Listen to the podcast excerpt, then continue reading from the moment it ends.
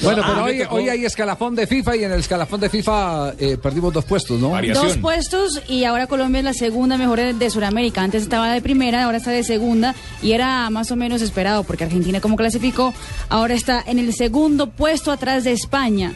En el tercer puesto Alemania, en el cuarto Italia, en el quinto Colombia, sexto Bélgica, séptimo Uruguay, octavo Brasil, noveno Holanda, décimo Croacia. Dos selecciones se dispararon en ese escalafón. Argentina, que se trepó al segundo, y Uruguay, que se metió Sí. Con los seis puntos. Que está por fuera. Claro. Y, re- Claro. y recordemos que Uruguay se trepó tantos puestos porque justamente eh, le ganó a Colombia que estaba de Que tercero. era tercera, que eso también es un, ese también es un ítem que suma Sí, claro. a la hora de Es- dar eh, calificación. Esa tabla que es más enredada que la que nos hizo el señor muy atento. Ojalá pudiéramos explicarla de la FIFA. No, la que nos hizo el señor fue muy fácil. Exacto, es, Enredada que es la de la FIFA. La de la FIFA es enredadísima porque entonces depende del ranking, depende de la posición, depende del año, depende del mes, de la posición de la luna y de tres pájaros que van volando. Y básicamente por eso O sea, es más fácil el método Monte Carlo de simulación matemática para el análisis de probabilidades estadísticas. De- sin Bien, duda. Sí. Pero ahora diga el apellido del señor. Don Tamaño. Tamayo.